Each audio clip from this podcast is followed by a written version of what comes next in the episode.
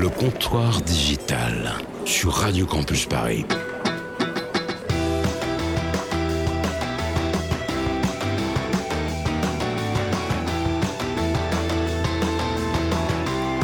Bonsoir les assoiffés de savoir. Ce soir au comptoir, deux invités. Stéphane Martin, directeur général de l'autorité de régulation de la publicité, et monsieur Dominique Volton, directeur de recherche au, CNRS. C'est dur à dire, hein c'est compliqué. Oui, c'est ça. En sciences de la communication. Nous parlerons du livre Avis de la publicité, création et autorégulation, sorti le 19 novembre 2015 aux éditions Cherche Midi. Autour de cette table, Laurent, Stéphane, Antoine et Julien qui va arriver. Il est un petit peu à la bourre. Il arrive, il arrive. C'est ça. Mais euh, n'oubliez surtout pas d'interagir au hashtag C'est Digital pendant toute l'émission. Allez hop, j'ai trop parlé. C'est parti pour une heure de direct. Le comptoir digital fait trinquer les cultures numériques. Bon, tout, tout le monde va bien autour de cette table? Ça va. Bon, on est beaucoup d'hommes hein, ce soir. hein. Il n'y a pas beaucoup de représentativité C'est euh, que c'est assez féminine. viril, ouais. C'est assez viril, ouais. Bon. Alors, on va commencer déjà par faire le, le portrait euh, de euh, notre invité euh, Stéphane Martin. Impressionné. Impressionné. Et c'est Stéphane, bien sûr, qui va s'y coller. Avec plaisir. Je, je précise juste Stéphane que tu fais pas le portrait de Dominique parce que maintenant Dominique, euh, à force qu'il vienne dans l'émission, J'en ferai quelques, quelques Voilà. remarques à ce propos, effectivement. L'habitué, quoi.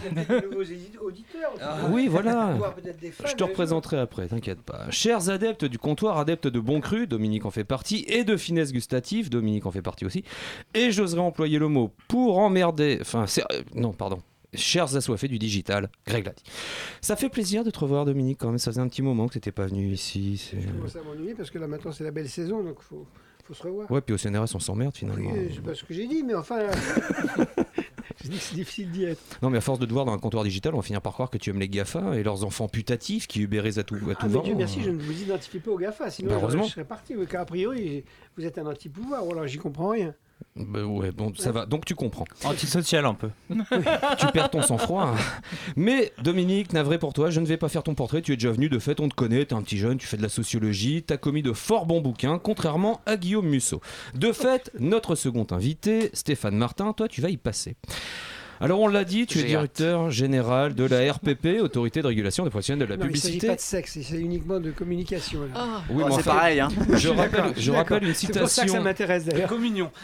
Je vais faire une citation. Je m'interromps dans ce portrait l'espace de quelques secondes pour faire une citation.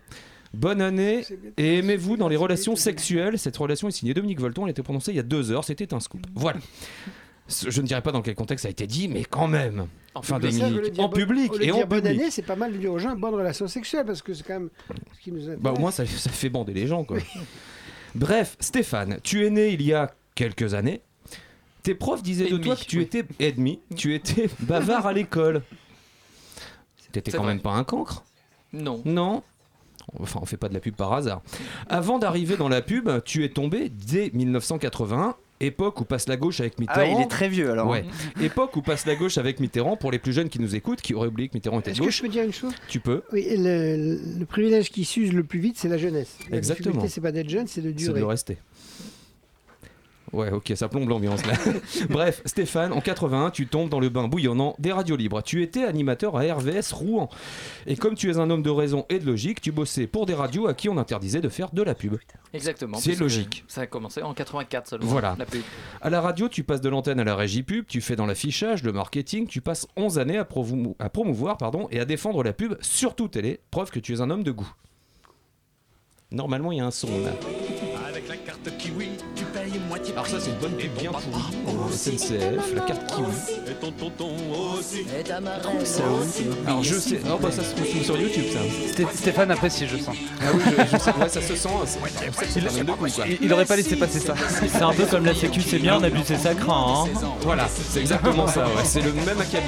C'est- Tu peux arrêter. Est-ce qu'ils parce que oseraient aujourd'hui c'est tellement est-ce qu'ils pourri. oseraient aujourd'hui faire la même pub? Alors je, ouais, Bah, bah J'aurais non. préféré Olivier de Carglass quand même. avec cerise hein, qui se fait réparer euh, le. Voilà. Pardon. Donc je sais, ça n'a rien à voir cette musique avec le fait que tu sois un homme de goût. C'est la logique paradoxale d'un exemple pourri pour démontrer qu'il existe de bonnes pubs. Ce qui est vrai, en tout cas, à travers toutes tes premières expériences professionnelles, c'est que tu es un médiateur, que tu sois à la radio ou dans la pub. Considérez l'époque que nous vivons et heureusement, tu es optimiste et comme le dit si bien notre Greg, la vie est belle, bordel de merde. Tu as dit dans une interview accordée à Stratégie que tu aimerais bosser pour la marque France. Ça, c'est encore un point commun avec Greg, avec moi, et puis avec pas mal de mecs, sûrement, parce que cette marque, on ne peut être qu'à d'accord avec toi, elle est magnifique, mais pas forcément très bien portée, et elle doit être soutenue. Alors aujourd'hui, c'est la RPP, tu l'appelles l'ARP. Oui, Mmh, c'est joli, c'est poétique, euh, une espèce d'Hermès pour faire un lien avec, euh, avec Dominique. Tu nous expliqueras ce qu'est cette bestiole remplaçant le BVP, feu, le bureau de vérification de la publicité. Mais je finirai sur une anecdote qui nous rapproche, Stéphane, le comptoir digital et toi. Ici, nous avons pour habitude de parler sur les jingles, sur les sons, sur tout ce qui passe, on parle dessus. C'est devenu une tradition. Et il semblerait que lorsque tu étais en régie chez RVS, tu avais quelques petits soucis dans les années 80, où tu lançais des bandes playback un peu trop tôt. Pour des artistes, euh, Gainsbourg, Lavillier ou d'autres, tu lançais leur bande playback trop tôt, ils voulaient que tu t'arrêtes, tu t'arrêtais pas. Enfin, c'était un peu le boxon.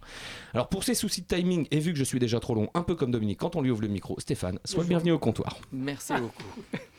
Merci de cet accueil. Avec plaisir. Est-ce que tu as des choses à rectifier ou à prolonger ou euh, non? Tout est vrai. Tout est vrai? Tout est vrai. C'est vrai que ma start-up, c'était euh, les radios libres. Il faut le- Maintenant, ma génération, c'est vrai que c'était c'était des expériences extraordinaires avec euh, des artistes. J'ai eu cette chance d'avoir Goldman, Gainsbourg, euh, Lavillier, etc., qui venaient parce qu'ils n'avaient pas les autres antennes, les Mhm. autres ondes qui leur permettaient d'accéder à. Et la FM a été pour euh, beaucoup de, de chanteurs, là on a fêté les, les 30 ans, mais c'était le cas pour Balavoine aussi, d'accéder à des ondes. Euh, avant, elles étaient extrêmement limitées. Je crois qu'évidemment, on oublie maintenant que dans le monde analogique, il y avait très peu de choix. Hein. Euh, ma jeunesse, c'était les, ce qu'on appelait les radios périphériques et puis les quelques radios euh, euh, nationales. Il n'y avait que ça. Pourquoi et les tu- autres étaient pourchassés d'ailleurs. Ta jeunesse, ta jeunesse, on a dit que t'étais né il y a quelques années, ça va. Oui, J'a- Antoine. J'assume. Moi- je, me- tu vois, je trouve ça intéressant ce genre de portrait où justement ça retrace un petit peu parce qu'on se demande toujours mais comment on devient directeur général de l'ARP, tu vois? C'est c'est un petit peu ça, il n'y a pas de diplôme pour ça, c'est, c'est, euh, j'imagine, plein de, de moments d'opportunités euh, comme ça qui se sont présentés. Une passion, euh, j'ai toujours voulu faire de la communication. J'ai euh, parlé dans le micro originellement. euh, donc euh, la, publicité est venue très vite. euh, j'ai fait la pub, évidemment, euh, en faisant la radio, parce qu'à l'époque on faisait tout. C'est vraiment ça l'idée euh, de, la radio libre. C'est qu'il fallait. J'étais programmateur aussi. euh, donc euh, euh, c'est vraiment la, communication. Après, c'est les hasards. hein. Il y a un peu il y a une construction euh, de rencontres. Euh, et peut-être un goût aussi, peut-être de l'intérêt général un peu plus. euh, et donc c'est pour cela que j'ai probablement qu'on est venu me chercher. Puis tu es sur une radio libre ici aussi. hein. Tu peux Tout à fait. Bah, vous êtes clairement ici les, les héritiers euh, des radios euh, nées dans les années 80. C'est associatif. ouais. Exactement, là. Et alors j'ai longtemps travaillé d'ailleurs. Il n'y a même plus que eux qui restent du mouvement associatif, parce qu'en définitive, hélas, il faut rappeler que l'histoire des techniques de communication, c'est toujours des techniques qui apparaissent avec des utopies politiques formidables de solidarité, d'émancipation. Et 30 ans après, la plupart du temps, c'est récupéré complètement dans le système économique technique. C'est Et- parti là, on dit- Et là, je reprends le micro. Non, non, je peux faire- Ah, c'est Non, pour ça qu'on lui a vous êtes on exact- partagé le micro pour pouvoir lui reprendre. Vous êtes exactement va comme les... Attends, stop, stop, vous êtes exactement comme le média traditionnel. Maintenant, un raisonnement doit faire 23 secondes. Après, on considère qu'on est dans un tunnel. Non, je vous emmerde et je finis. Parlons que- des utopies politiques. Oui, alors, je- voudrais finir. Ce qui m'intéresse dans le rapport entre technique et utopie, c'est la permanence des utopies. Et les utopies sont appliquées sur la presse écrite, sur la radio, sur la télévision, aujourd'hui sur Internet. Il ne faut pas jamais se tromper. Le problème, c'est de préserver l'utopie et ne pas croire qu'une technique va être capable d'incarner une utopie. Voilà. L'utopie, c'est de penser qu'un jour Dominique Volton fera un propos de moins de 23 secondes. Non, mais là, tu vas te faire fumer. toi. quand je- Putain, quand je serai mort, il n'y a aucun problème. hein. Va... parce qu'on te lira à l'antenne. Bon, on va essayer quand même de, de bien définir euh, ce qu'est euh, l'ARP, hein, pour euh, que nos auditeurs comprennent bien dans quel cadre vous avez rédigé ce livre. Donc déjà, quelles sont ses missions principales? Alors l'autorité de régulation professionnelle de la publicité, d'où ce doux nom de ARP. Et, et- et c'est vrai, l'héritier du BVP, du Bureau de vérification de la, la publicité, a été créé il y a 80 ans, donc c'est un, un vieux dispositif, mais toujours plus Il actuel était et le premier secrétaire moderne. général. Il, il était le premier secrétaire général. Donc c'est pour ça que l'âge va 80 ans. commencer. Mais alors c'est une des rares radios où il y a pas- on n'est pas filmé, donc on peut encore cach- cacher son âge. Non, mais on va faire des selfies, t'inquiète pas. non, Oh, je- on, on a déjà été tweeté, j'en suis sûr. Tout à fait. Et donc, et donc l'ARP euh, est euh, l'organisme d'autodiscipline. Euh, alors c'est des mots un peu sur- toujours surprenants, mais c'est vraiment l'organisme qui réunit les annonceurs, les agences et l'ensemble des supports de communication, dont évidemment euh, les radios, tous ceux qui diffusent de la publicité, qui se mettent ensemble pour euh, se fixer des règles, pour euh, les appliquer, se les appliquer, et puis aussi accepter un contrôle, un contrôle qui se fait par des instances associées. Donc c'est un dispositif euh, qui s'est établi avec le temps, le Mhm. premier en Europe. Euh, même si tous les pays européens ont des dispositifs euh, et des organismes comme les nôtres. Ce qui est important de souligner aussi, c'est euh, l'indépendance justement de l'ARP par rapport à l'État et souligner justement cette finalement l'autorégulation globale des professionnels de la publicité avec des règles déontologiques très très très marquées et des postures très marquées par rapport à d'autres pays européens. Alors c'est vrai que nous sommes euh, vraiment dans un dispositif d'autorégulation uniquement euh, financé par les adhérents, donc c'est une démarche volontaire. Chaque année, là on est en début d'année, hein, on fait des appels à cotisation auprès de nos membres, hein, évidemment. Euh, donc on rend évidemment des services mais, à nos membres, mais il est important de, rappeler que évidemment il n'y a aucun effort pour les finances publiques et que c'est vraiment une démarche qui se fixe des règles. Alors certains peuvent les trouver plus ou moins exigeantes, mais des règles euh, déontologiques. Et avec une transparence financière qu'il faut souligner aussi, puisque sur votre site, vous mettez réellement le budget global dont vous avez besoin pour fonctionner pendant un an. À L'ensemble des actions euh, apparaît, les chiffres clés. euh, donc, euh, oui, parce qu'on doit cela à l'ensemble de, de la profession et au-delà à ceux qui auraient des doutes sur ce qu'est le droit souple. Ce qui est, voilà. Antoine, Moi, justement, j'aimerais revenir sur le terme d'autorégulation. C'est vrai que souvent, euh, quand on pense euh, euh, à d'autres. euh, oui, je sais, euh, Dominique, Non, mais je suis Antoine très musclé. par Dominique à l'antenne. Voilà, c'est n'importe quoi cette émission. Do- Dominique Volton aime la jeunesse. Je constate les effets de la muscu, voilà, c'est tout. Ah bah surtout Euh, moi, Si tu savais la muscu, ouais.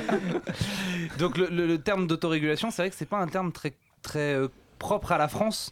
Euh, on pense à, d'autres secteurs où justement, eh ben, il y a besoin d'avoir toujours une autorité stricte. Comment, euh, pourquoi plutôt en publicité ça fonctionne l'autorégulation et pas dans d'autres secteurs? On a été les premiers finalement. Avant la loi, euh, la publicité a tout de suite perçu qu'elle était puissante, efficace, euh, qu'elle elle influait, c'était quand même son rôle, et qu'il valait mieux euh, qu'elle euh, se fixe elle-même ses propres règles avant que d'autres le fassent. Parce que si d'autres le feront, il, ça sera évidemment beaucoup moins euh, libéral dans la manière de, fixer ses règles.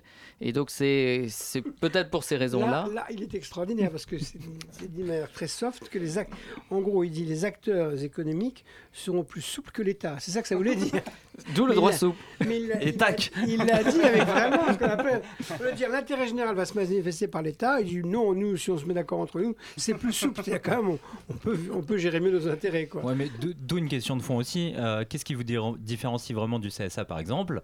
Et euh, juste- non mais, Non, mais Dominique, tu es responsable de chiant, chiant hein. peut-être, mais important aussi pour nos auditeurs pour bien Mais ouais. comprendre justement le rôle de chacun. Moi, On est créé, euh, nous, euh, les- autant c'est la loi qui crée les autorités administratives et, les autorités administratives finalement sont calées par rapport à des textes de loi, alors que les règles déontologiques, ce sont les professionnels qui se les fixent et qui les adaptent. Alors euh, forcément, peut-être beaucoup plus vite et, et c'est vrai que c'est un intérêt général, mais pour une profession globale, mais euh, ça reste évidemment euh, avec un objectif qui est de liberté de communiquer et de faire du commerce, il faut, faut être clair, hein, c'est de la publicité, euh, mais tout en ayant en tête qu'il vaut mieux respecter quand même le consommateur. Stéphane, Question de vieux parce que Dominique aime les jeunes. On voyait partout dans les magazines avant un petit, un petit papillon BVP. Quelle différence entre le bureau de vérification de la pub et la RPP En fait, c'est un héritage. euh, la, différence fondamentale n'existe pas. Simplement, c'est la, régu- la régulation professionnelle concertée qui s'est mise en place et beaucoup plus ouverte avec des instances associées, dont celle du président, euh, qui ne suit pas, mais qui est celle Non, de- de- du, en Conseil de l'éthique publicitaire. Donc, Dominique Volton préside une des instances associées, qui est justement cette ouverture sur la, la société euh, académique ou, euh, ou, ou universitaire, ou les associations de consommateurs, les associations environnementales puis surtout, la, réforme de 2008 avec ce nouveau nom a voulu démontrer qu'en mettant aussi en place une instance associée, un jury de déontologie publicitaire qui réunit euh, des personnalités euh, indépendantes, aussi bien des professionnels que des, des associations ou même des pouvoirs publics, ça permettait comme ça euh, à toute personne éventuellement de trouver un lieu de de médiation, on pourrait dire, je, donc porter plainte sur des messages publicitaires et avoir une réponse transparente, là encore, ça a été dit, puisque tout ce qui est, public, hein, l'activité de l'ARP et les avis, les avis publiés aussi bien par le président, qu'on retrouve d'ailleurs dans le livre, avis à la publicité. Alors justement, parlons du livre, bon c'est parti. Alors euh, Stéphane nous a, nous a préparé une petite présentation du, du bouquin. Ouais. Euh, donc euh, vas-y, je t'en prie. Bah, c'est euh, parti, ouais. Bon, on va, on va pas en faire des tonnes, hein, les deux tauliers sont là. De toute façon, ça a beau être les soldes, on n'est pas une émission de promo. Alors, ce livre sort, Stéphane, tu l'as dit, pour célébrer les 80 ans de la régulation publicitaire en France, puisqu'elle date de 35, tu l'as dit, elle luttait contre la pub mensongère. De fait, avant 1935, j'aurais pu dire BHL est philosophe.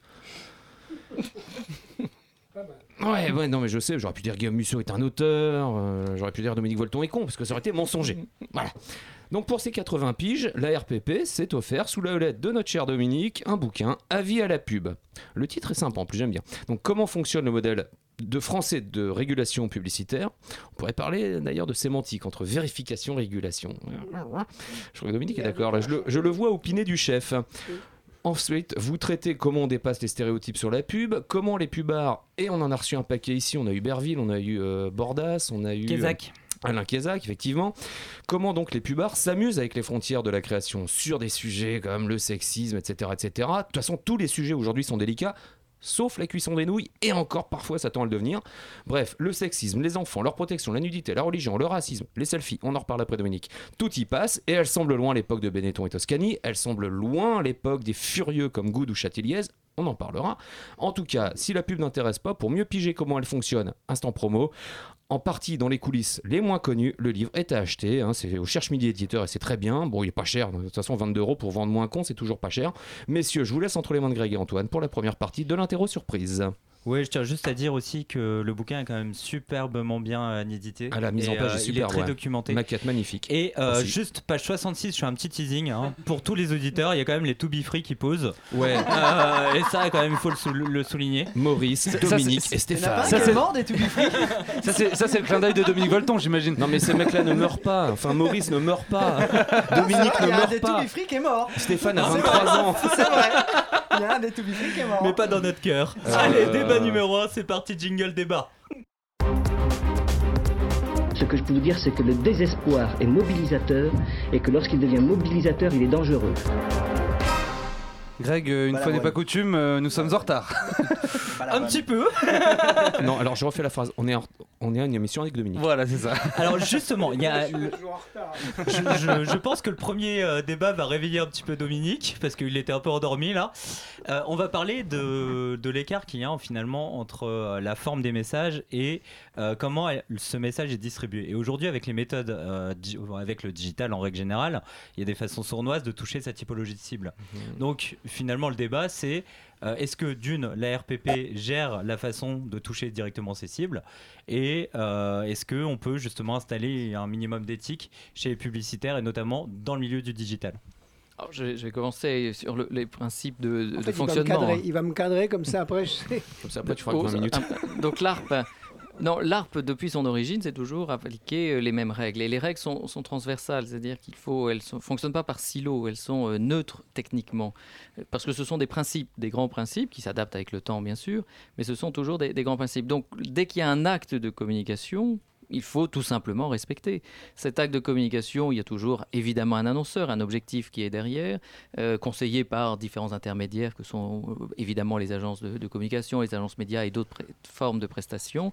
Et puis dans les supports, alors c'est vrai que parfois l'annonceur est lui-même média de, son, de sa propre communication, mais ça ne lui enlève absolument rien, a fortiori s'il utilise même les réseaux sociaux, ça ne lui enlève absolument rien, les engagements qu'il a pris en, se fixant des règles déontologiques. Je pense euh, évidemment, par exemple, si vous êtes constructeur automobile, à ne pas montrer euh, la vitesse, par exemple. Alors il y, a le- il y a justement les réseaux sociaux, il y a etc. Mais il y a aussi la RTB, la programmatique, etc. qui peuvent poser euh, des questions de fond aussi par rapport à la distribution du message. Après, les règles de, de distribution, de toute façon, les marques en, en sont bien sensibles. On vous en- alors, dans le jargon, on entend tous les termes de brand safety, etc. De quoi, de quoi C'est vachement beau l'italien.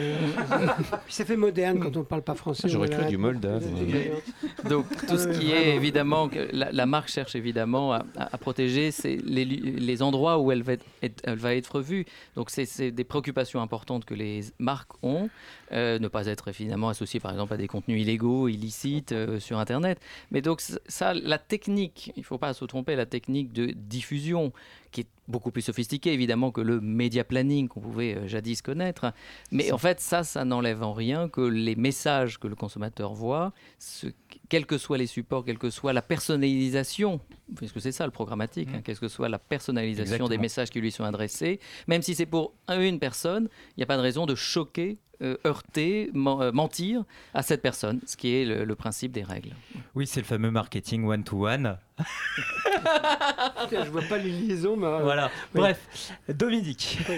Moi, ce que je veux dire, euh, ce qui est étrange dans la publicité, c'est que si- elle dit honnêtement ce qu'elle est- elle, elle dit qu'elle est là pour faire vendre. Donc c'est honnête. Et ce qui est étrange, c'est que ce message de la publicité qui est je dis honnêtement que je vais essayer de faire vendre, ne crée pas la confiance, mais crée la défiance. C'est-à-dire, on suppose qu'en définitive, malgré le fait qu'on dise la publicité c'est un message pour faire vendre, la défiance derrière, c'est ils vont vouloir nous influencer. Et donc, je trouve que c'est une contradiction parce que Dieu sait s'il y a des messages qui avancent masqués, mais pas celui-là. Néanmoins, la, la- la méfiance existe et la méfiance renvoie à la méfiance au sens où on pense qu'il va influencer, renvoie à ce qui est le, le- le paradigme et le, ma- le maximum des contradictions, c'est qu'on pense que le récepteur est idiot. Parce que non seulement on lui dit, vous inquiétez pas, on vous fait pas n'importe quel message, on vous fait un message pour vendre, on vous le dit. Mais néanmoins, on pense que la publicité va influencer. Et donc, troisièmement, on ne pense pas que le récepteur est intelligent. Donc là, on est au cœur, je trouve, de la contradiction. Mais c'est vrai pour la publicité comme pour la communication. On ne fait pas confiance à l'intelligence du récepteur. Et deux, on s'imagine toujours que celui qui fait de la com a envie de manipuler les autres. Ce qui la plupart du temps, complètement faux. En politique, on essaie de dire ça, mais ça n'a pas d'impact. C'est pas parce qu'un président de la République dépense des milliards de dollars avec des équipes de com qui prennent des airs d'ambassadeurs sérieux et de nous imaginer que badadi badada, on va le faire réélire sur n'importe quoi, que le président sera élu ou réélu. C'est-à-dire les gens ne sont pas cons. Donc, et, plus il y a de messages, moins ils sont cons, parce qu'ils sont plus critiques. Et le jour où on comprendra ça, on changera complètement la perspective actuelle. Ce qui est, ce qui est intéressant dans, dans votre discours, Dominique, c'est finalement que, euh, effectivement, il faut du contrôle, mais il faut pas prendre les gens pour des cons. Et il faut justement assouplir les règles et pas considérer que tout le monde est con. Voilà, et, et, euh, et le problème qu'on a, j'ai pour 30 secondes encore, au comité d'éthique de la pub, c'est justement de ne pas aller trop dans une logique de contrôle démocratique, de faire attention à ne pas, à ne pas euh, laisser les gros, les petits, les minces, les hétéros, les homos, les vieilles, les femmes et compagnie, et de dire, écoutez, mince, l'humour ça existe, c'est transversal, c'est un condensé, c'est en général un, un raccourci bien fait, quand intelligent. même. Bien sûr, mais bon, d'accord, il n'y a pas que l'humour qui est parfois mal fait. Hein. Bon. Mais je trouve qu'il faut, bien sûr, il faut un peu de réglementation, mais cette espèce de logique démocratique actuelle qui est folle, puis qui consiste à- à protéger tous les lobbies, en disant, moi j'ai le droit d'eux, mais je m'en... Et au bout d'un moment, on risque d'être catastrophique, pas seulement pour la pub, mais il l'est aussi pour l'art, il est aussi pour la liberté d'expression. Quand vous voyez le débat qu'il y a sur, sur, sur Charlie, c'est le même problème. Pourquoi est-ce qu'on n'aurait pas le droit de critiquer tout en France, alors que même si, etc., ça, on le connaît par cœur, ben, ce débat, il vaut pour Charlie, il vaut pour la liberté de la presse, il vaut pour la liberté de communication, il vaut en général. Oui, il faut des règles, un minimum, mais bon Dieu, après, il faut accepter l'intelligence de l'humour. C'est vrai qu'on dit tout le temps que Coluche ne pourrait pas dire le quart de ce qu'il disait il y a 15 ans. on aura un débat là-dessus en fin d'émission. Laurent. Je pense que tout est une question d'espace en fait, et, et c'est l'objectif de l'ARP en fait, de cadrer, de définir cet espace dans la rue, dans le- en fait le, jeu, la règle du jeu. Ma petite Lucette, ma pauvre Lucette, c'est de euh, peu de native advertising pour FDJ évidemment. Euh, J'ai rien non. compris là, c'est tellement Bah, c'est le jeu, le jeu, ma pauvre Lucette. C'est une pub Française de la, des la jeux. française des jeux d'il y a 10 ans, mais t'étais pas c'est né. euh, Lucette cher- rencontre Josiane. Dominique. Euh, voilà, donc Non, la là, règle du jeu, c'est vraiment de dire, ok, je veux accéder à un contenu, qu'il soit web, qu'il soit télévisuel, qu'il soit radiophonique, et en échange, bah oui, il y a un moment, faut vendre, et il y a donc un espace qui est dédié à la publicité. Euh, ce qu'il faut savoir, c'est que de façon générale, les gens n'aiment pas la pub. De façon générale, les gens n'aiment pas la Tout pub. en la regardant. Tout en la regardant, et parfois en l'appréciant. comme, c'est comme le journalisme. Quoi. Non, non, c'est pas, Non, non, non, non, non, non, non. c'est pas on n'aime tout- on, on n'aime pas les journalistes. Non, non, c'est pas du tout de même nature. On n'aime Non, pas la télé. J'ai dit, on n'aime pas la pub. pub, j'ai pas dit on n'aime pas les publicitaires, ça c'est Oui. encore pire. On n'aime Mais pas on la pub, on la regarde. hein. Alors on n'aime pas l'info, mais on la regarde. Non, c'est un autre problème, parce Non. qu'on sait que l'info c'est grave. Non, on sait que c'est grave l'info parce qu'on sait que c'est la la paix et la guerre, oui. BFM, c'est pas de l'info. Non, je plaisante, mais c'est vrai que. Non, par contre, c'est vrai, la, la- la folie de la concurrence des chaînes d'information entre elles, et on va encore en faire une autre en France, fait qu'au bout d'un moment, la folie de la concurrence, je ne sais pas si c'est de l'info, c'est en tout cas, ne quittez pas l'antenne, gardez l'antenne, on vous annonce un petit tunnel de pub qui fait 40 secondes, mais on vous dit en permanence, surtout ne partez pas, surtout ne partez pas. Et ça, ça tue l'info.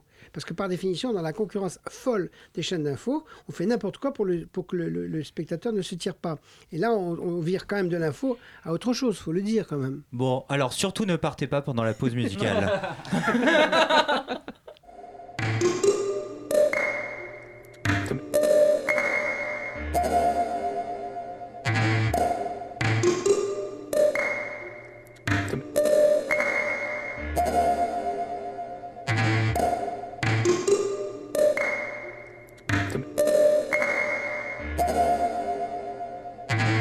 Quand parfois je me dis que je vivrais bien en province. Quand parfois je me dis que je vivrais bien en province. Quand parfois je me dis, tiens, je vivrais bien en province. Je repense à Chartres. Le parking. Dimanche soir devant l'hôpital. Mon grand-oncle agonise. En face, il y a des pavillons qui donnent sur le parking, et sur l'hôpital aussi.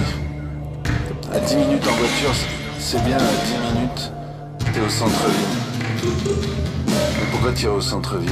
Y a rien, y a personne au centre-ville. C'est pas la peine de prendre ta voiture pour aller au centre-ville. Quand parfois je me dis vivrais bien en province, je repense à Chartres. L'appart désert de mon grand-oncle, la cour, devant chez lui, déserte. Sa chambre, le bruit de la télé qui vient de chez les Bon, voisins. alors euh, c'était euh, l'extrait un peu plus long que la semaine dernière, parce qu'on vous a passé 5 secondes la semaine dernière, c'est La province bruit noir. Ouais, euh, disponible bien sûr dans tous les bons disquaires, bon bref. Les indépendants, comme on les appelle. Dans tous les bons disquaires, pas chez, on est bien d'accord. Ouais, dans, dans, dans, dans les bons disquaires, c'est ça. Des bons disquaires. Non, non, non, dans le disquaire, on a bien dit. Dans le di... Bon bref. Vous êtes dégueulasse. Bon allez, on va passer à la première chronique de Julien.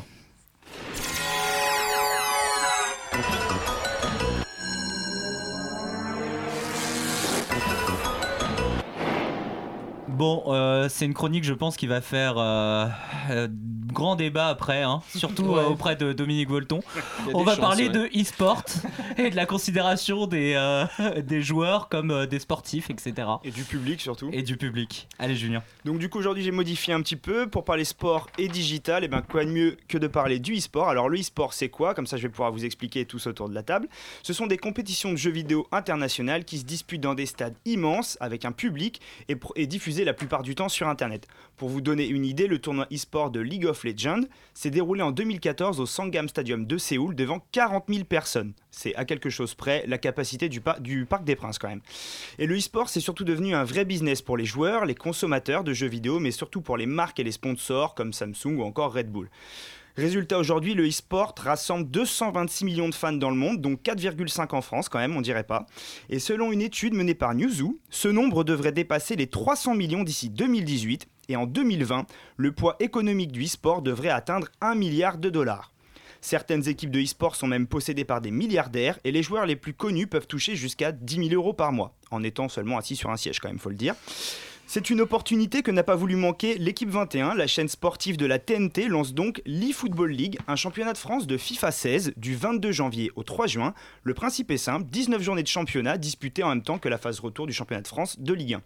L'équipe 21 va donc devenir la première chaîne nationale à diffuser une émission de e-sport hebdomadaire en prime time. Une excellente nouvelle pour le développement du jeu vidéo en France pour Bertrand Hamar, producteur TV chez Média 365 et spécialiste du jeu vidéo. Déjà quelque chose d'énorme pour le jeu vidéo et pour l'e-sport euh, en particulier. Euh, on le voit, tous les groupes médias essaient de faire des choses, ne serait-ce qu'en digital, comme M6 avec euh, sa, chaîne YouTube No Pain, No Game. Bah là, l'équipe pousse le test beaucoup plus loin et, prend pour la première fois une vraie position sur le, e-sport. Et c'est sûr qu'ils vont tous suivre cette expérience qui est une première en France et une première au monde d'ailleurs.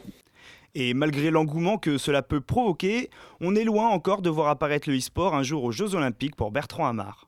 Je pense pas parce que le, e-sport, même s'il y a beaucoup de similitudes avec le sport, dans la rigueur de l'entraînement, dans la concentration, dans les postes, que ce soit le manager, euh, le coach, l'entraîneur, le sparring partner, euh, pour autant il n'y a pas l'effort physique.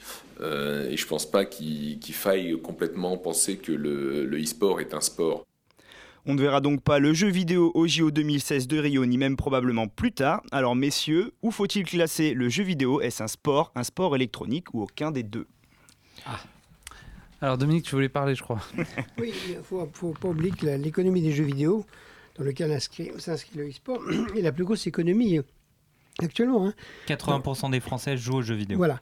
Alors, euh, le, le problème du e-sport, moi, j'ai rien contre. Mais simplement, si déjà les gens passent 18 heures ou 22 heures ou 28 heures par jour assis devant des écrans et compagnie pour jouer, ils rejouent encore devant des écrans, il y a un petit problème quand même souvent physique et anthropologique. Donc, moi, j'ai envie de dire quand même taper dans une balle de, de foot et de faire des paris ou du volet ou du tennis ou n'importe quoi, c'est je trouve oui voilà il y a une petite limite quand même. Y a un, en gros il y a un corps voilà le corps humain ça existe et donc par conséquent au bout d'un moment à force de ne travailler que euh, qu'avec le, cerveau et les yeux, euh, si vous voulez il y a cinq sens hein, pour communiquer avec le, monde extérieur et on surdéveloppe depuis une cinquantaine d'années euh, uniquement le, regard et quoi et le toucher vaguement. Et donc il y a un problème. Il y a un problème. Je vous rappelle comme qu'il y a 20 ans, euh, on disait qu'il fallait absolument pas travailler plus de 4-5 heures sur écran parce que c'était dangereux. Et moi j'ai fait des recherches là-dessus où les positions syndicales et patronales étaient d'accord. Aujourd'hui, on passe 95 heures par jour devant l'écran, tout le monde trouve ça formidable, moderne et que c'est le signe du progrès. Donc il y a quelque chose qui ne va pas. Il va falloir sortir des écrans, fermer les capots, retrouver d'autres vies, toucher les gens, toucher, pas un toucher sur un écran. D'ailleurs, le parenthèse, le, toucher sur les, claviers d'ordi est tellement sensuel qu'il est plus sensuel que les caresses sexuelles qu'on fait. Il y a quelque chose qui ne va pas. Mais oui, mais oui, la plupart des mecs. Oh, ça demande vérification quand Bah, même. mais non. Moi, j'ai bien fait une expérience. Son- non, non, non, arrêtez, arrêtez de dire Surtout que. quand on est sur des sites comme euh, Pornhub, etc. hein, Je dis en on général, je, je rêve- je finis ma phrase, je finis ma phrase, regardez la Retire cet objet de ton clavier. C'était pas mon clavier. C'est pas de ça, de- pas mal. C'est pas de ça dont je parlais. Je dis, regardez l'attention, l'attention et la patience que les êtres humains ont à caresser euh, pour, pour comprendre qu'il est question d'autre chose. Et moi, j'ai envie de dire, dans ce cas-là, mais vous fermez le capot et faire autre chose. Voilà. Moi, Fermez le capot, mettez la capote. J'aimerais juste, j'aimerais juste un petit peu euh, faire un, un contrepoint de vue là-dessus, c'est que vraiment je trouve que l'équipe 21 euh, a eu vraiment Oui. raison Oui. et, euh, et a tout compris. nez, ouais, tout Parce qu'aujourd'hui, quand on regarde même sur YouTube les vidéos de personnes qui jouent à des, des trucs comme ça, les youtubeurs qui ont fait ça, Twitch, euh, Twitch, tout à fait, Twitch. également. racheté un milliard de dollars par Amazon. Mais oui, Ouais. mais c'est quelque chose qui fonctionne. Il faut comprendre la réalité aussi des choses. c'est- Et C'est c'est aussi une- en plus une question de dans le paysage sportif une question de droit télévisuel parce Ouais. qu'aujourd'hui euh, on voit déjà comment peine Canal il y a Beansport l'équipe 21 une chaîne gratuite et donc c'est compliqué d'acquérir des droits télévisuels euh, évidemment en étant une chaîne gratuite ils ont entrepris un petit peu un processus quand même euh, de développement avec euh, ils ont pris le biathlon ils ont récupéré les droits du de WRC du championnat du monde des rallyes. Là l'avantage avec le e-sport c'est que si ça vraiment ça prend une ampleur extraordinaire les droits ils n'auront pas besoin de les acheter puisque c'est eux qui les auront donc, Donc après déjà, ça voilà, sera ouais. peut-être à eux de les vendre Non, Après, mais ça bra- marche- bravo pour l'audace, voilà. De, Mais pour, bravo pour- pour pour moi, par contre, ça, ça marche sur l'événementiel, ça marche pas, je pense pas, sur euh, du, du, du hebdomadaire ou des choses comme ça, quoi. Enfin, ou du de la Ça- quotidienne. ça demande à Je voir. pense que ça, sinon, ça, ça va se. On le saura très vite de oui, toute façon, façon. on va vite le savoir. Allez, Dominique, une dernière remarque sur euh, ce on est sujet. tous étonnés de la capacité technique, de la prouesse et du fait que ça peut entraîner du public. Mais un, le public, au bout d'un moment, c'est pas parce qu'il y a du public que la légitimité est forte, il faut quand même le dire. Le nombre en soi n'est pas le symbole de la qualité, même si en démocratie c'est le cas, mais c'est bon. Deuxièmement, on ne parle pratiquement jamais des conditions financières. Si toutes ces boîtes sont rachetées très tôt par Amazon et d'autres, par nos chers amis les GAFA, c'est que par définition, la logique du fric est très près. Donc moi, je trouve que ce que je dénonce là-dedans, c'est pas que on fasse de, de- de- de- qu'on invente des choses, au contraire, mais c'est qu'on ne pose jamais la question politique, jamais la question économique.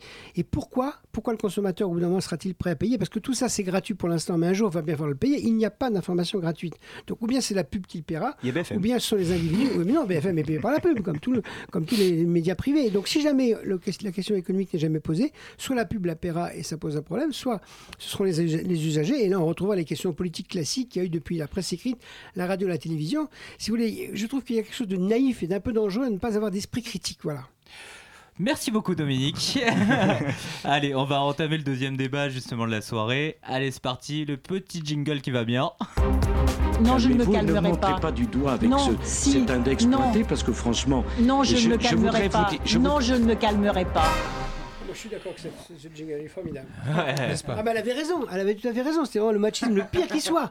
Et le pire, elle a tenu avec un caractère et une énergie, je voudrais beaucoup que plus de mecs et plus de nanas soient capables de tenir des têtes comme ça. Et une des raisons pour lesquelles on la déteste, c'est parce que justement, elle ne rentre pas dans les codes.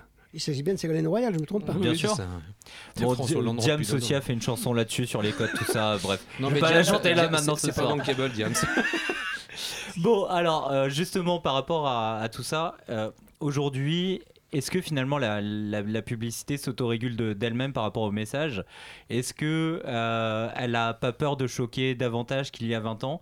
Est-ce que les messages d'il y a 20 ans peuvent passer aujourd'hui? Enfin, voilà, la question est posée, mais euh, Je crois qu'il faut lire déjà la publicité et la regarder avec nos yeux de maintenant et le contexte socio-économique, culturel de maintenant.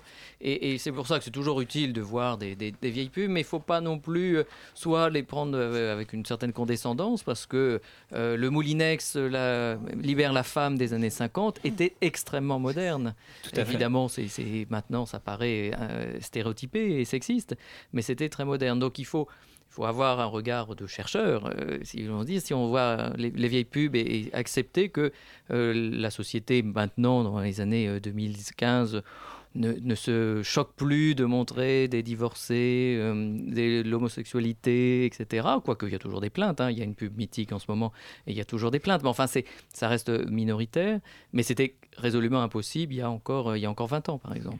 À, à l'inverse, c'est vrai que la nudité, le corps dénudé, pas du tout euh, porno, euh, voire même pas érotique, est peut-être plus difficile à montrer maintenant, a fortiori pour des plus jeunes corps, pour, pour des plus jeunes corps, euh, parce que c'est finalement moins accepté. De toute façon, il suffit de voir les, les plages, hein. il y a quasiment moins de topless qu'il y a 20 ans par exemple. Donc c'est... Notre grand désespoir. Surtout au tien. donc c'est là où évidemment le- les, il, faut, il faut lire, et c'est les règles déontologiques visent euh, ça, c'est qu'elles sont adaptées à l'instant. Elles sont adaptées, elles, sont, elles vont être plus libérales là-dessus, mais par contre sur des phénomènes d'é- d'écologie, c'était... C'était pas un grand sujet il y a, il y a 20 ans, le, développement durable, même si euh, c'est une, ça existait, mais c'était pour réserver euh, à quelques personnes.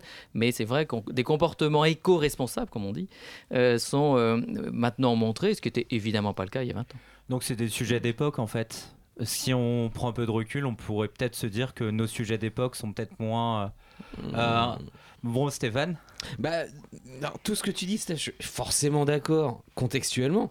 Mais il y a une question conne. Est-ce qu'il n'y a pas plus d'auto... Non, question idiote, pardon. Est-ce qu'il n'y a pas plus d'autocensure aujourd'hui, hors contexte qu'il n'y en avait il y a, tu disais euh, Dominique que Coluche n'aurait pas pu dire le quart de ce qu'il disait aujourd'hui, des proches, n'en parlons pas, mais est-ce qu'il n'y a pas plus d'autocensure de la part des créatifs aujourd'hui qu'il y a 20, 30 piges? Je pense que la dimension, c'est plutôt le contexte économique qui peut peser beaucoup plus sur En la prise de risque. en termes d'autocensure? Sur- Oui, sur la prise de risque. Parce que tout simplement, un chef de produit, euh, il va pas perdre son job euh, pour de la pub quand même. hein. Donc, euh, donc il y a ça aussi, c'est que le contexte économique est beaucoup plus tendu. Les pouvoirs aussi, de décision, les marques sont beaucoup plus craintives de parce que les tweets et réseaux sociaux et autres ont accéléré terriblement aussi la réaction. Parfois manipulée, évidemment, Oui, la réaction d'un de, de public. Et donc, les elles ont sont autocentrés entre pubards, entre, entre gens des réseaux, c'est-à-dire c'est 40 000 personnes quoi. Euh, Oui, non, mais qui vont réagir sur justement parler, je sais pas quoi, de la représentation de l'homosexualité ou comme on a pu avoir euh, sur un, euh, je sais pas quoi, du sexisme, par exemple dans une pub ou ce qui peut être perçu comme du sexisme. Les après, associations ouais. ont leurs propres agendas, Oui. donc elles doivent aussi exister, elles doivent aussi récolter leurs subventions, donc elles doivent montrer comment elles ont agi, donc elles peuvent vouloir aussi avoir un agenda politique et d'action. Donc euh, il faut intégrer que les, les marques, et il faut les comprendre, euh, elles ont un business à faire, elles n'ont pas en plus envie de se mettre à dos, euh, même si c'est peut-être qu'une toute minorité de leur clientèle, et d'autant plus qu'il y a aussi un éloignement des centres de décision de plus en plus. hein. La mondialisation Mhm. est, est réelle dans, dans nos métiers parce que par rapport à l'analogique, le numérique permet de tout gérer finalement à distance. Alors ça peut poser des, évidemment moult questions, mais les de décision euh, euh, de campagne, même pour des marques françaises, on le voit euh, par exemple dans les constructeurs automobiles, les campagnes, il y a des concurrences inter-agences d'un même groupe, et donc parfois ça va être l'agence de Paris qui gagne le budget, mais parfois ça va être fait en Italie ou, plus loin. Et donc c'est, il faut entendre la dimension économique pour éventuellement juger que peut-être qu'on prend éventuellement moins de risques, même si les, les professionnels sont bien conscients qu'il faut savoir encore s'engager, c'est tout le terme, hein, euh, engager de la discussion, de la conversation, etc. euh, parce qu'il faut émerger, parce que c'est ça le numérique, c'est qu'il y a une foultitude de, de supports euh, qui a été largement démultipliée. Oui, et puis aussi peut-être parce que des marques ont usé de leviers un peu choc. Et euh, du coup, une marque aujourd'hui qui, fait, qui utilise ces leviers. Euh, Mais Kazakh et Seguela faisaient tout péter à l'époque dans, le- dans un contexte aussi euh, dramatique économique. Oui, mais, pour gérer, mais pour gérer le, le buzz, en- entre guillemets, c'est-à-dire de l'espace gratuit. C'était Oui. pour Moi, gérer l'espace gratuit. ce qui est vrai. Juste par exemple, on a Laurent en plateau, tu- donc tu, tu- tu as déjà fait des publicités, tu en fais encore. Euh, quand tu fais une publicité, maintenant, tu, euh, je pense que tu prends, tu prends deux. C'est Josiane qui fait de la pub. Tu, tu prends non mais tu, tu prends deux facteurs en compte. C'est pas seulement l'image, c'est aussi le message. Et euh, quel est celui qui est aujourd'hui qui a le plus de poids? Finalement Est-ce que c'est euh, le message qui va être euh, qui va être donné ou est-ce que ça va être l'image qui va être perçue? Bah, en fait, ce qu'il faut considérer, c'est déjà, euh, je reviens à ce qu'on disait tout à l'heure, Mhm. euh, je suis pas sûr qu'on on prend moins de risques parce qu'on on se rend compte qu'aujourd'hui, un consommateur, en moyenne, il, est, euh, il, il doit avoir plus de 1000 sollicitations quotidiennes un- euh, extérieures. Donc, euh, au contraire, on a ce besoin en tant que marque d'émerger. Tout est une question d'espace. Donc, on a besoin d'aller présenter des nouveaux espaces. On parlait de viralité tout à l'heure. Donc, c'est- c'est-à-dire essayer d'aller chercher du média gratuit et donc d'essayer de proposer plus que seulement le spot euh, de 30 le 30 secondes, secondes ou l'affiche dans la rue. Euh, essayer de proposer plus une expérience, une histoire et essayer d'aller chercher ce, ce, ce earned media. Excuse-moi, Dominique. Euh, donc, ce qui fait que je pense que la marque aujourd'hui, comme ça. euh, la marque aujourd'hui, elle a besoin de se re- reconcentrer sur l'essentiel, redonner du sens à ce qu'elle est, ce pourquoi elle a été créée, et donc redonner du, du, du fond à ce qu'elle est, plutôt que de la forme. On a eu une phase, ces 5, 6, 7 dernières années, où il fallait faire le buzz, fallait faire parler de soi à tout prix. Et je pense que là, depuis quelques mois, ou même depuis quelques années, on, re- on, on re- on se reconcentre, recentre sur qui on est, et on redonne du fond à, à nos prises de parole. Notamment sur le contenu. Oui, Dominique. exactement. Oui. Dominique. Oui, deux- trois choses rapidos. La première, c'est qu'il y, y a quand même des moments, c'est vrai, où les sociétés, pour des raisons ici Z, sont plus, sont plus ouvertes que d'autres, ou, disons qu'il y, y a une connivence plus forte sur l'humour. Voilà. Et là, actuellement, c'est vrai qu'on l'est moins. Alors, en Europe, je parle. hein, et encore, il faudrait comparer de pays à pays. Tout ça, c'est extrêmement difficile de porter un jugement de valeur. Mais c'est vrai qu'actuellement, c'est un peu plus froid qu'il y a, bon, il y a une vingtaine d'années. Donc, un, euh, ça dépend des moments, des contextes, des pays. Deux, euh, et Stéphane vient de le dire, c'est vrai, la mondialisation a un effet effrayant y compris jusque dans la, création publicitaire, parce que un, les lieux de pouvoir sont pas là, deux, la standardisation est beaucoup plus forte, et trois, si je peux dire, quand on est vu de loin dans la mondialisation, les différences culturelles ne, ne- ne pèsent pas. Or, justement, dans la pub, elles jouent un rôle essentiel. Donc, c'est là où on peut vraiment dire que d'un point de vue culturel, créatif, il y a une contradiction entre la mondialisation qui nécessairement oblige la standardisation à, à- à trouver le plus petit commun dénominateur, avec le fait qu'une créativité, quelle qu'elle soit, est toujours marquée par un lieu, une langue, un pays. Et la troisième chose, c'est que c'est un effet pervers de la démocratisation, puisque dans la démocratie, tout le monde progressivement a des droits, et ben tout le monde fait valoir ses droits, et les lobbies de petits, de gros, de masse, de féministes sont infernaux. Tout le monde a quelque chose à dire. Je veux pas qu'on me ridiculise. Et du coup, bout à bout, tout ça fait que pour l'instant, il y a moins de, il y a moins d'audace qu'il y a un certain nombre d'années. Et dernière chose, faut pas idéaliser le passé. Il faut surtout sur ces questions-là. Les- On, on raisonne sur des durées beaucoup trop courtes. Ce qui se passe en 2-3 ans n'est pas forcément une tendance de long terme. Ça peut de la mode, etc., etc. Du ressourcing, comme vous diriez dans votre vocabulaire très français. Euh, donc, par conséquent, mais c'est vrai quand même que les effets accroissement de la démocratie, mondialisation, euh, augmentation des enjeux économiques et financiers de la pub ne vont pas dans le sens du respect de la diversité. Voilà. D'accord. Laurent, un petit mot pour. En euh, fait, pour euh, continuer à, répondre à la question d'Antoine, tout le temps, toujours depuis, euh, depuis des décennies, les, les marques et les publicitaires ont été à la recherche du cool. Fallait être dans son temps, fallait s'inscrire dans son temps. Parce que dans, publi- dans pub, dans publicité, il y a public, donc société extérieure. Et il faut aller préempter ces espaces extérieurs.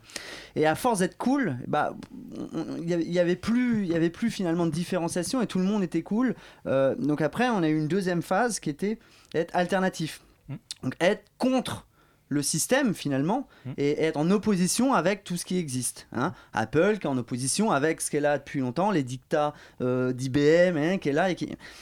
Euh, et à force d'être alternatif, eh ben, on, ne devient plus alternatif parce que tout le monde est alternatif. Donc on cherche de, nouveaux, euh, de, de nouveaux, de nouvelles aspérités sur lesquelles on peut s'appuyer. Donc après, c'était la consommation ironique. La consommation ironique, c'est quoi? C'est le fait de, de dire, ok, j'ai compris cette société, j'ai compris la con- qu'est-ce que, quels sont les ressorts de cette société, société de consommation, etc.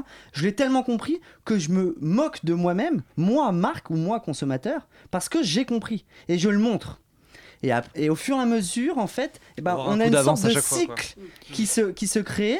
Tout se réinvente. On n'invente rien, nous, publicitaires. On n'invente rien. Oui. On ne fait que réinventer ce que Seguela a fait il y a 40 ans. Euh, Et, et ça, et la roue tourne tout le temps. quoi. Juste petit instant euh, où euh, livre à lire.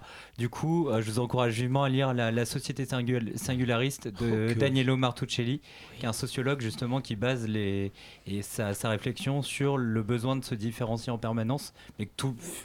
Oui. Ben, la- l'aboutissement de ce mouvement de, très profond de se différencier, qui est un, acquis- de la démocratie, plus un, un acquis discutable du commerce, la- la- l'aboutissement de ce mouvement de différenciation, segmentation, c'est la, la mort du lien social. C'est-à-dire chacun dans, son- dans sa bulle, chacun dans sa musique, chacun dans ses ordis, chacun dans sa communauté.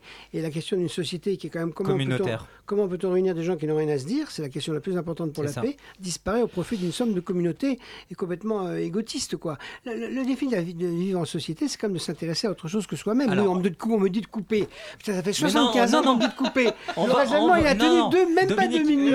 euh, Dominique, on va, ai- on va réaxer, on va euh, justement. Il y a, il y une heure, Dominique. Par, par Eh rapport, oui. non, mais attendez, par rapport à tout ce qu'on s'est dit, on va changer le troisième débat et je pense qu'on va le réaxer par rapport à justement cette, euh, ce- cette France qui devient de plus en plus communautaire et les Exactement, messages qui sont de plus en plus compliqués euh, à, à véhiculer par le mass média, etc. On va faire avant ça la euh, news de Steph. On fera une pause musicale et on abordera le troisième débat tout à l'heure. Steph. Action Central Newsroom 208 reporting. Allez Dominique, j'ai pensé à toi en l'écrivant. Le selfie est-il sexiste? Ouais, je sais, t'as parlé de selfie ce soir dans un autre contexte pendant quelques minutes. Les demoiselles, parmi les plus féministes, dont certaines font des selfies, seraient-elles elles-mêmes des pourvoyeuses de clichés sexistes? On reproche à la presse féminine ou masculine, à la pub, on vient d'en parler, de véhiculer des, clichés à l'envie. Pourtant, une étude allemande montre, je cite, il s'est avéré que les selfies étaient encore plus stéréotypés que les publicités dans 4 des 6 catégories étudiées. Le fait que les utilisateurs génèrent le contenu ne mène clairement pas à une réduction des stéréotypes du genre. Bon, c'est une revue qui s'appelle Computers in Human Behavior.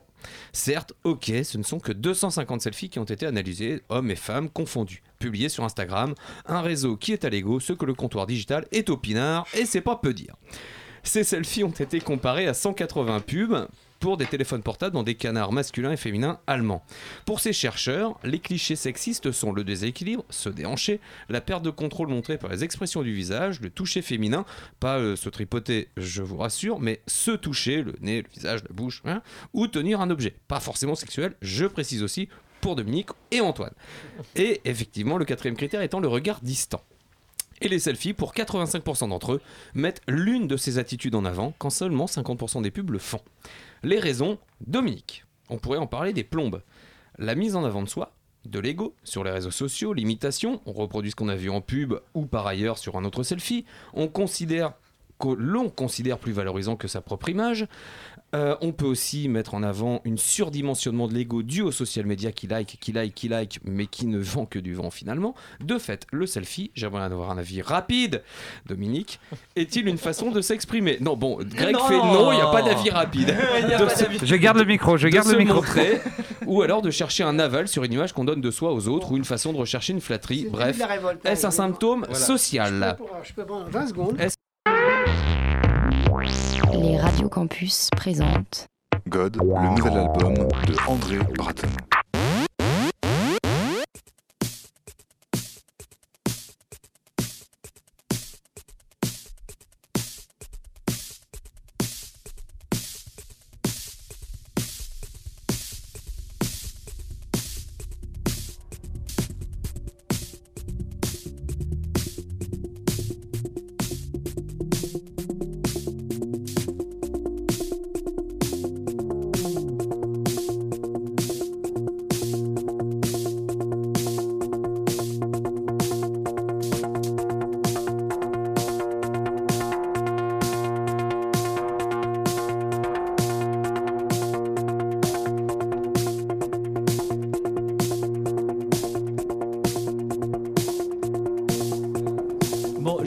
Max quand même de nous donner le titre, parce que là, très sincèrement, ce petit groupe euh, serbo-croate euh, des Moldave, Moldave. Moldave, Vous êtes euh, dégueulasse avec les serbo-croates, franchement. Non, non, avec les Moldaves, c'est Et tout. les. Moldaves, c'est encore pire. le Vous m'entendez là? Ouais, ouais, c'est très bien. Philistine d'André Bat- Bratton. Merci Et, beaucoup. et c'est assez historique, c'est la première fois qu'on entend notre réalisateur dans l'émission. Bravo, Max. Ouais. À bientôt. Alors, euh, juste petite réaction de. Vraiment toute petite réaction de Dominique Volton par rapport à la, à la petite news de Steph. Trois choses. les- Avant, une chose. 32 choses Trois choses. Un, avant, on photographiait les bâtiments. Ensuite, on s'est photographié devant les bâtiments. Maintenant, on a supprimé le bâtiment et on se photographie soi-même. C'est ça le selfie. Bon, jusqu'où? Première chose. Deuxième chose, on peut dire que du coup, c'est le comble du narcissisme. Ce que Tout le monde dit, c'est vrai. Troisièmement, moi, je me demande si c'est pas une désespérance effrayante de la recherche de soi et de l'appel qu'on fait à autrui par, cette espèce d'auto-promotion de soi. Donc à la limite, je trouve que ça renvoie assez bien à notre société de solitude où les gens cherchent désespérément un lien. Alors le problème, c'est qu'ils se gourent. C'est pas en multipliant les images et clichés par les ordis, par les tuyaux, par les selfies qu'ils vont se retrouver. Il faudrait, autrement dit, retirer tous ces tuyaux et demander aux gens de se parler, de se toucher, etc. Mais pour l'instant, je pense que je l'interpréterais plus comme une désespérance existentielle. D'accord. Allez, la petite chronique de Laurent, c'est parti. Allez Laurent, vas-y. Le mot de la fin, c'est ça? Ouais, le mot du début. Alors la dernière fois c'était compétitivité, que ça peut être chiant. C'est toi qui l'as fait, hein. Ouais, c'est moi qui l'ai fait. Euh, depuis que je suis né, j'entends parler de la crise. Nous ne sommes plus la génération X, Y, Z, digital native ou boomer. Nous sommes la génération en crise. Une génération qui s'étale sur deux ou trois, voire quatre générations. À chaque gouvernement, son lot de grands travaux, de grands sujets. En ce moment, c'est le chômage. Depuis que je suis né, j'entends parler de chômage. 25% de chômage chez les jeunes. 1 sur 4. Notre cher président nous avait promis une inversion de la courbe du chômage. Il avait même dit qu'il ne se représenterait que s'il y avait inversion. Après, il peut y avoir inversion de la courbe, c'est-à-dire le chômage diminue, mais j'ai hâte de voir quand est-ce qu'ils nous vendront une inversion de la courbe de la croissance, c'est-à-dire la décélération de la croissance. Mais le chômage augmente et augmentera toujours. Bref, ça tricote, ça triture, ça envoie en formation, ça envoie à la retraite, ça bidouille, ça manipule, ça prépare 2017. La plupart des problèmes économiques de notre pays ont une seule solution redevenir compétitif. Le mot de la fin de ma dernière chronique. Le chômage, les retraites, le pouvoir d'achat, bref, tout ce qui constitue les attentes des Français ne dépendent que d'une chose que cette économie redevienne compétitive dans cet échiquier mondial. Tout- pour ça, il faut savoir où l'on va. Il faut une vision, un plan. Avant, nous savions dans quel domaine la France allait tirer son épingle du jeu dans cet échiquier. Le TGV, l'aéronautique, le nucléaire. Le problème, c'est que l'on ne sait plus où l'on va. Antonio Gramsci disait Le vieux monde se meurt, le nouveau élan apparaît, et c'est dans ce clair-obscur que surgissent les monstres. Des monstres à tous les niveaux. Des startups qui font peur au vieux monde et aux institutions. Des partis politiques dont la seule proposition est d'être- en opposition avec le système. Clairement désuets, mais qui ne proposent rien pour autant. Sauf la haine et le rejet de l'autre. La fermeture, le Moyen-Âge. Bref, et si c'était le moment d'accélérer le temps de se bouger, de se rassembler, de sortir de ce clair os- obscur, de ce brouillard qui nous empêche de voir plus loin. Parce que c'est ça créer. Comme disait Jobs, créer, c'est relier des expériences. Et pour relier des expériences, Steve Jobs. Et pour, et pour relier des expériences, il faut observer. Il faut comprendre. Il faut prendre un peu de hauteur. Il faut aller dans la rue, sentir la sueur, se toucher, se comprendre et s'aimer. N'est-ce pas, Dominique? Absolument. Une chronique désespérée, là, non? Non, ah non. Ouais, je- je pense qu'on aurait dû mettre avec une belle ouverture. Non, elle finit par le toucher, c'est quand même plus intéressant. Non, je finis par Dominique. Donc ça sera mon mot du Ouais. début de la prochaine, la Bon, prochaine la- chronique. la prochaine fois, on mettra Tina Arena, s'aimer jusqu'à l'impossible, c'est possible, Oui. Hein, en hommage à notre cher Laurent. Allez, on va aborder donc le, le troisième débat euh, de l'émission. Pour conclure cette émission, et euh, justement, on peut se poser une question euh, centrale. Est-ce que finalement, euh, l'ensemble des Français, etc., sont pas influencés par une américanisation globale des programmes télé, du, modèle? Et du coup, finalement, est-ce qu'on ne devient pas nous-mêmes très lobbyiste dans l'âme et très re- revendicatif par rapport à beaucoup de choses? Ah, Julien veut introduire le, débat. Par rapport à ce que tu dis, euh, je pense qu'il y a un gros problème pour la. Je vais parler surtout peut-être pour la génération, euh, on va dire plus jeune aujourd'hui, entre, euh, on va dire les 12-18 ans. Ils ont un vrai problème. Je pense que c'est ce qu'on leur 12 montre ans, à la télé. Ouais, écoute, vachement barbu pour c'est- 12 ans. nous, Il leur euh, toi, toi et moi, Antoine, on est, on est né à une époque où euh, c'était les prémices de la télé-réalité, ces, ces genres de choses. On pas Loana été- et compagnie. Voilà, on n'a pas été trop abrutis par ces toujours la choses-là. piscine, toi Toujours. Aujourd'hui, euh, sur la TNT, les chaînes gratuites, les jeunes, ils peuvent regarder que ça, que ça. H24 de la télé-réalité, de la télé-réalité, de la télé-réalité. Et Ils tu sont vois complètement abrutis pour ça. Ça rejoint le problème du selfie, puisque Exactement, évidemment, il n'y a que ça dans la télé-réalité. Et aujourd'hui, tout le monde veut devenir euh, le Kim Kardashian euh, en ne faisant rien. Et ces jeunes-là, aujourd'hui, ils n'ont plus aucune culture. Ils ne connaissent pas Victor Hugo, ils ne connaissent pas, pas faux, voilà, ouais. ils connaissent plus rien. Et ça, c'est un vrai problème. Hashtag vieux con un peu, mais. euh, ouais, Ouais, mais un vieux non, con de mon vieux 23 réac. Non, ans mais je quand fais mon même. vieux Non, réac, mais- non, il ne faut pas le traiter de vieux con parce qu'il pose la question Non, centrale. c'est un jeune con. Qui a- non, qui a, qui a un manque de profondeur que- historique et culturelle aujourd'hui. vrai. C'est vrai. Il y a trop d'horizontalité pour tout. Le temps a disparu. Mais on a- Julien aime parce bien être à l'horizontale, Le temps a disparu parce qu'on pense qu'on peut s'en affranchir. Mais en fait, on est mortel. Donc on a plutôt intérêt à plonger dans l'histoire plutôt qu'à la nier. Donc c'est effectivement un, problème. euh, de... Vas-y Antoine. Juste quid de la, de la responsabilité donc des anciens, des parents, parce qu'à un moment donné, je veux dire, euh, tout, tout ça, toute cette euh, euh, culture. euh, non, mais c'est vrai. disruptif. Oh le papa Non, c'est vrai. C'est, à un moment donné, c'est aussi de la responsabilité des parents que de, de- de- d'accompagner les enfants, d'accompagner cette nouvelle génération vers une culture peut-être plus adaptée que celle proposée par la TNT sur les chaînes de Les télé jeunes ont les discours les plus réacs ce soir, quand même. Je On suis- remarque. Je suis d'accord avec toi, Antoine, mais justement aujourd'hui, avec tout ce qui existe comme réseaux sociaux, les nouvelles technologies, ces choses-là, comment tu veux empêcher ton enfant euh, H24 de regarder des trucs qu'il ne peut pas regarder? Parce qu'il va les regarder avec de plus en plus de distance à condition qu'on lui offre simultanément autre chose. Il faut lui offrir autre chose. Il faut, voilà, et voilà, il faut arrêter de Faut lui lui envoyer le offrir de téléphone à trois mois. Il a le choix Il faut lui offrir, faut lui, faut lui, et puis même s'il gueule et s'il comprend pas, tant pis, il faut semer, semer, semer. Exactement. Si, si, euh, vas-y, vas-y, vas-y. vas-y, vas-y, Non, Dominique. j'étais sur la question de fond du départ, c'est est-ce qu'on n'est pas en train de s'américaniser? Moi, je ne crois pas du tout. La globalisation a des effets de standardisation effrayants. Oui. Mais la question de l'identité culturelle et donc de la diversité culturelle a de plus en plus d'importance. Autrement dit, plus les gens se ressemblent par les mêmes objets, les mêmes modes de vie, plus les différences culturelles vont s'approfondir. Parce qu'on ne peut pas se ressembler. Je prends un exemple, l'Europe. Tous les modes de vie se ressemblent. On est 500 millions, 28 pays. Et bien, quand vous, même quand vous allez en, autre, en, en Su- en Suisse pardon, ou en Belgique, en 10 minutes, vous savez que vous n'êtes pas en France. Et réciproquement. Donc, il ne faut pas se...